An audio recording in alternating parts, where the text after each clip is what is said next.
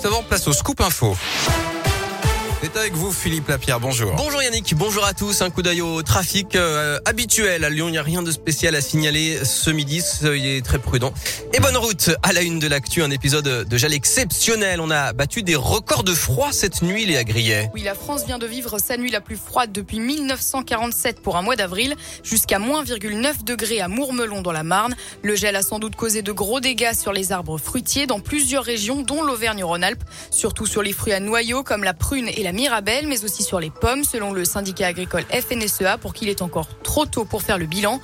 La Méditerranée et la vallée du Rhône auraient été épargnées grâce au Mistral. Les vignobles de Bourgogne semblent aussi avoir subi peu de dégâts. Non, mais la bonne nouvelle, Léa, c'est que le risque de coupure d'électricité est finalement écarté pour ce lundi. Le gestionnaire des lignes à haute tension RTE redoutait des coupures d'électricité à cause de la forte demande face à ces températures très basses.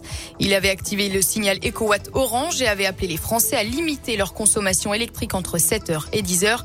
Finalement, peu après 9 heures, le risque de coupure s'est éloigné. La consommation était un peu en dessous des prévisions, mais on ne connaît pas encore l'impact des éco-gestes.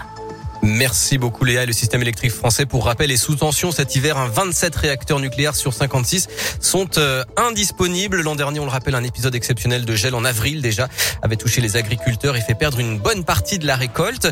Le Premier ministre Jean Castex dit envisager des aides pour les agriculteurs les plus concernés.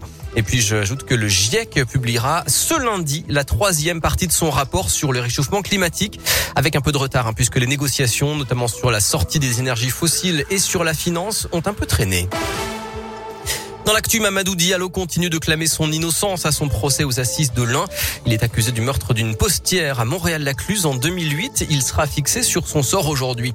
La mairie de Lyon et deux syndicats de policiers municipaux ont trouvé un accord sur les conditions de travail et sur le recrutement, mais cet accord n'a pas été signé par les deux syndicats principaux qui maintiennent donc leur appel à la grève tous les dimanches.